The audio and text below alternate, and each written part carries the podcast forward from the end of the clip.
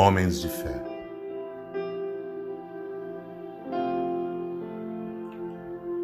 Todo aquele, pois, que escuta essas minhas palavras e as pratica, assemelhá-lo-ei ao homem prudente que edificou sua casa sobre a rocha.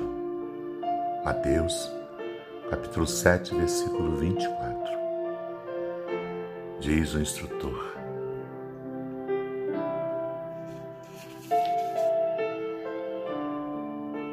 Os grandes pregadores do Evangelho sempre foram interpretados à conta de expressões máximas do cristianismo, na galeria dos tipos veneráveis da fé. Entretanto, isso somente aconteceu quando os instrumentos da verdade efetivamente não olvidaram a vigilância indispensável ao justo testemunho. É interessante verificar que o Mestre destaca entre todos os discípulos aquele que lhe ouve os ensinamentos e os pratica.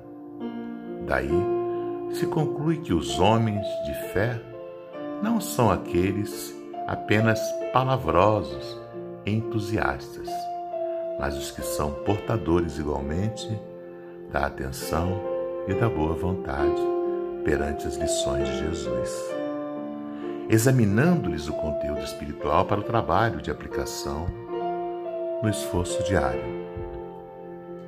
Reconforta-nos assinalar que todas as criaturas em serviço no campo evangélico seguirão para as maravilhas interiores da fé.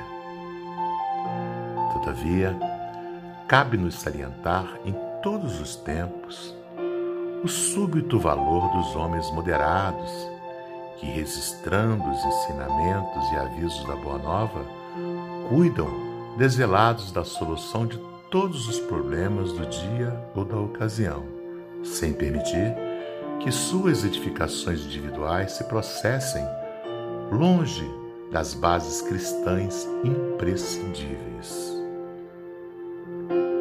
Em todos os serviços, o concurso da palavra é sagrado e indispensável. Mas aprendiz algum deverá esquecer o sublime valor do silêncio.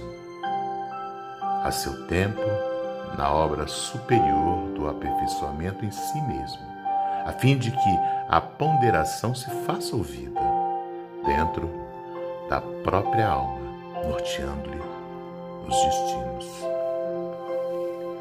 Pelo Espírito de Emmanuel, Psicografia de Francisco Cândido Xavier do livro Pão Nosso, por Osmar Barbosa, com amor.